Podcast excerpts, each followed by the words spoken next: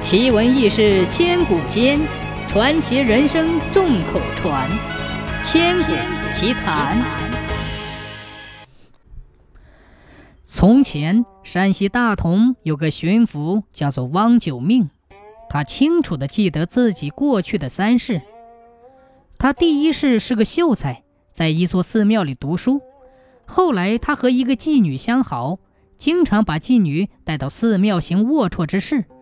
寺庙里的和尚制止他，他也不听劝阻，反而用恶毒的语言咒骂和尚。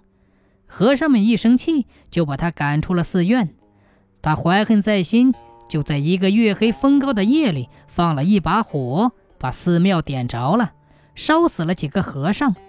和尚们把他告到府衙，判了死刑。他死后到了阴间，阎王一查善恶簿，怒斥他好色强暴。就罚他投生为和尚。出生后，他被父母遗弃在和尚庙的附近，庙里的和尚收留了他。和尚们对他很好，想死也没有机会。长到十二岁的时候，他想跳下深谷，又怕辜负了养育之恩，阴间的惩罚更重，就安下心来做和尚。到了三十岁，聂满，自然死了。阎王查他一心礼佛，没有什么大的过错，就把他托生到一户农夫家。刚生下来就能说话，父母以为他是个妖物，就把他给溺死了。又托生在汪秀才家，汪秀才五十多岁，老来得子，很是高兴，便给他取名九命，希望他生命旺盛，活得地久天长。汪九命生下来一切都很清楚，但想到前生因说话而死，就不敢说话了。到了三四岁，人们都以为他是个哑巴。这一天，父亲正在写文章，刚好碰到朋友来访，就放下笔去会客。